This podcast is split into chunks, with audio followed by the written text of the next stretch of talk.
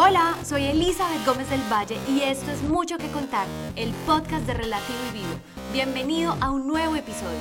Hola, bienvenidos a un nuevo episodio de Mucho que Contar. Espero hayan tenido un fin de año 2022 muy feliz, acompañado de todas las personas que más quieren y que ahorita que estamos comenzando este año 2023 estés reorganizando muchas cosas en tu mente para tener un año supremamente exitoso.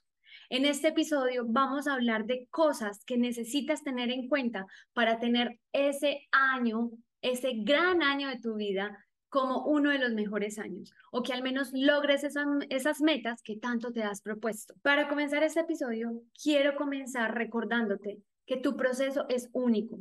No te compares con absolutamente nadie, todos van a diferentes ritmos. Hay personas que ya tienen pareja, hay otras personas que la consiguen a una edad mucho más avanzada, hay otras personas que ya tienen sus logros profesionales, otras que están en proceso de crecimiento personal y espiritual. O sea, no nos comparemos con el proceso de nadie porque al fin y al cabo el proceso de cada uno es único, es perfecto y todo está obrando para bien. Este episodio lo quiero enfocar en dos temas las recompensas y el tiempo. Para adentrarnos en el tema de las recompensas, quiero hacerte esta pregunta. ¿Cuál o cuáles son esas metas que llevas año tras año proponiéndote y no has logrado cumplir? No sé si de pronto sea aprender un idioma, desarrollar un hobby, ser más disciplinado con el ejercicio, bajar de peso, dejar de fumar o dejar otros vicios, aprender a cocinar, ser más organizado, levantarte más temprano. No sé exactamente cuál es esa meta que te has propuesto y no has logrado. Y para comenzar este tema, quiero decirte lo siguiente. Tienes que tener en cuenta que esa meta, para que se pueda lograr, tiene que ser una meta que venga desde lo más profundo de tu deseo, que sea deseo tuyo y no impuesto por nadie más. A veces las otras personas sin querer queriendo nos van diciendo cosas que se van guardando en nuestro inconsciente y nosotros apropiamos como si fueran propias, reales para nosotros mismos. Por ejemplo, en el tema de bajar de peso, otras personas se pueden decir, ay, estás como gordita o estás como mastrosita. Entonces nuestro inconsciente cree que realmente esa es una meta que queremos por nosotros mismos, pero realmente lo que queremos es vernos más delgados para que la otra persona no me diga que estoy gordita o que estoy trocita. Entonces, ahí no hay un deseo real propio, sino que estás proponiéndote hacer algo por otros. Teniendo en cuenta esto, lo siguiente que te quiero decir es que siempre camuflamos los sabotajes con la palabra recompensa. Es decir, por ejemplo, tú quieres bajar de peso y estás alimentándote saludablemente de lunes a viernes y los fines de semana dices, no, como el fin de semana, yo me merezco eh, comerme esta hamburguesa, comerme este helado, esta malteada, estos chocolates, estas galletas. O, por ejemplo, ya llevo cuatro días sin fumar, me merezco fumarme un cigarrillo. O, por ejemplo, eh, como no me he comprado ropa en yo qué sé, dos semanas, necesito comprarme algo porque ya llevo mucho tiempo, me lo merezco. Pero tienes que tener cuidado de saber cuál es tu meta. Si tu meta es bajar de peso, entonces no te comas esas hamburguesas. Si tu meta es ahorrar dinero, entonces no te compres esa ropa. Si tu meta es dejar de fumar, entonces no te fumes ese cigarrillo. No estoy diciendo de que sea una ley y como una camisa de fuerza que no puedes salir de ahí y que simplemente lo tienes que hacer tal cual como dice la regla. No, tú te puedes dar permisos siempre y cuando no sean como medios de sabotearte. Porque en vez de decir, me merezco comerme esta hamburguesa, ¿por qué no más bien dices, merezco ver resultados? Por eso voy a ser más consistente en mi proceso. No me voy a comer esa hamburguesa o simplemente voy a comer una versión saludable. Lo que le estás diciendo a tu inconsciente es que lo que estás haciendo durante esa semana es un castigo para ti. O sea, el comer saludable, el dejar de fumar ese cigarrillo, el ahorrar para lo que quieras que sea más grande y no para esa ropita que te compras cada 15 días o cada mes esas cosas para tu cerebro, para tu inconsciente, están quedando guardadas como si fueran castigos. no como si fueran recompensas reales. Eso es lo que quiero que te quede claro con este episodio. Yo tengo claro que a esta vida vinimos a disfrutar y no a sufrir. Y cuando le dices a tu cerebro que eso que estás haciendo es un castigo, que estás dejando de comerte esa, esa hamburguesa, que estás dejando de fumarte ese cigarrillo, que estás dejando de comprarte eso que deseas, tu cerebro lo está viendo como un castigo, lo estás sufriendo y no va a lograr ser persistente en el tiempo. Por el contrario, si transformas todo eso por otro tipo de recompensas, como ver resultados en tu piel si dejas de fumar, en tu salud si dejas de fumar, en tu bienestar si dejas de fumar, de comer comidas chatarras, por ejemplo, y alimentarte mejor, si bajas de peso, todos los resultados que vas a tener siendo consistente en eso que te propusiste, el viaje que vas a lograr hacer, la casa que vas a lograr comprar, el carro que te vas a lograr comprar, si ahorras y dejas de comprarte semanal, mensualmente ese jeansito, esa camiseta y te ahorras el dinero para eso que tanto sueñas, estoy 100% segura de que la recompensa real va a ser mucho más satisfactoria. Tenemos que aprender a tener paciencia con el proceso. El proceso implica mucha dedicación, mucha concentración, pero sobre todo hablarte bonito a ti mismo, hablarte con las palabras correctas, porque cuando tu cerebro entiende que estás haciendo un sacrificio, que cuesta, que duele, él no lo va a entender como la recompensa que estás diciendo, me lo merezco. Él lo va a entender como un castigo y que necesitamos es la comida chatarra porque eso es lo bueno, eso es lo rico. Necesitamos comprarnos ese jeansito porque es que no quiero sentirme castigado.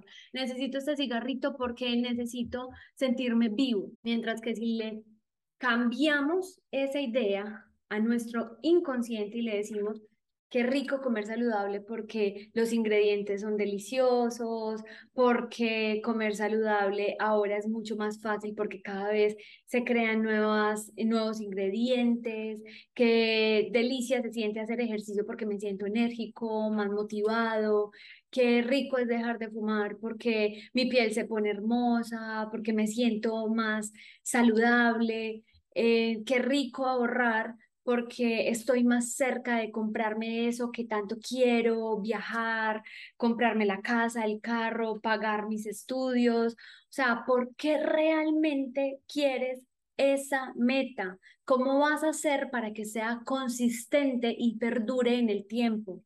Como dicen por ahí, Roma no se construyó en un día y necesitas ser persistente, tener paciencia con el proceso, porque sí o sí Solo quienes logren perdurar en el tiempo van a conseguir la meta que tanto quieren. Hay un momento en el proceso donde tú sientes estancamiento, pero realmente no es estancamiento. Hasta lo que se siente como estancamiento es progreso, porque es allí, en ese momento, donde tú vas a formar tu paciencia. Y solo formando esa paciencia es que vas a lograr eso que sueñas, porque la paciencia es necesaria durante cualquier proceso. Ahí es donde se rompe la resistencia. Todos tenemos que pasar por ese proceso de paciencia. Es como cuando tú siembras una planta y en el proceso de germinación pareciera que nada sucediera, pero realmente toda la magia está sucediendo internamente. Tú no logras ver la planta, pero está sucediendo un montón de cosas internas que cuando menos te lo esperas, ¡boom! Aparece el primer brote de planta y luego empieza a crecer algo hermoso y se vuelve algo mágico. Eso mismo pasa con todos los procesos. Tú quizás sientas estancamiento en algún momento, pero llega un momento en el que, ¡boom!, explota y empiezas a ver los resultados. Todas esas recompensas al fin y al cabo son creaciones nuestras, son creaciones que se fueron creando en nuestro inconsciente y que nos enseñaron a verlas como si fueran recompensas, cuando realmente son sabotajes. Porque lo que puede pasar, peor aún, es que tú digas, me voy a comer la hamburguesita o me voy a comprar eh, la blusita y no voy a ahorrar este fin de semana o me fumo el cigarrillo, pero ¿qué pasa si no es así momentáneo? Si al otro día tampoco lo haces, y luego tampoco lo haces, y luego tampoco, y así sucesivamente, pierdes el hilo y el avance de todo lo que habías logrado.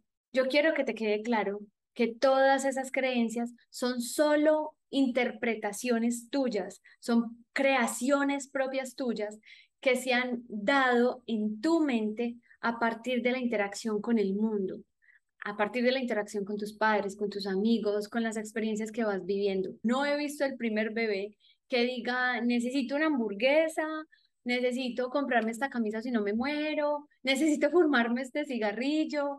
No, como bebés nacemos con unas necesidades básicas y son las necesidades básicas que sí o sí tenemos que cubrir por el resto de nuestras vidas. Pero esas otras necesidades, al fin y al cabo, nosotros mismos las estamos creando para nosotros mismos. Hablemos del tiempo. ¿Cuántas veces compramos ropa y esperamos el tiempo oportuno para poderla utilizar? ¿O cuántas veces compramos una vajilla especial esperando tener tiempo para usarla? ¿Cuántas veces compramos los moldes de repostería esperando tener tiempo de hacer un pastel? ¿Cuántas veces compramos un libro y esperamos tener tiempo para leerlo? Lo único que hacemos es archivar, archivar y archivar esos sueños y esos deseos. La rutina nos absorbe y nunca tenemos tiempo.